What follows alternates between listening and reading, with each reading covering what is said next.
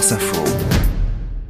C'est sport, Cédric Guillou. On va parler football ce matin alors que nous venons d'entrer dans une période de, matchs internationaux pour euh, la campagne de qualification à l'Euro 2024. Et pour une fois, Cédric, on va parler d'une équipe qui perd, qui perd même beaucoup. Ouais, c'est vrai qu'on a beaucoup l'habitude hein, de saluer les grandes performances, les grands exploits. Mais là, on va évoquer une nation pour qui la défaite est un art ultime. L'équipe euh, de football de San Marin, c'est la dernière nation au classement FIFA. Elle est classée 211e sur 211 moins bien classés que des équipes comme les îles Vierges américaines, le Sri Lanka ou la Somalie, l'équipe de foot de la Somalie. C'est vous dire le niveau quand même de cette équipe de San Marin. Pourquoi on en est là? Eh ben simplement parce que euh, les joueurs de ce micro-état de 62 km carrés, San Marin qui est coincé en plein milieu de l'Italie, eh bien ces joueurs n'ont gagné qu'un seul match dans leur histoire. C'était contre le Liechtenstein en 2004.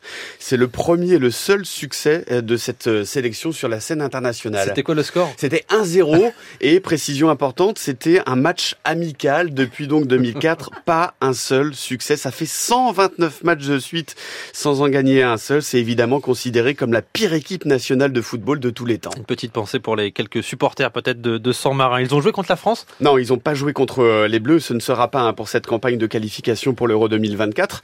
Même si les Bleus, on va le rappeler, hein, vont affronter aussi une petite équipe. Hein. ils vont jouer contre Gibraltar, les joueurs de l'équipe de France, qui est 211e Gibraltar au classement euh, FIFA. Et pour son marin, la campagne va se poursuivre, ou le calvaire peut-être, contre le Kazakhstan et la Finlande. Allez, sans marin, merci Cédric Guillou tous les matins.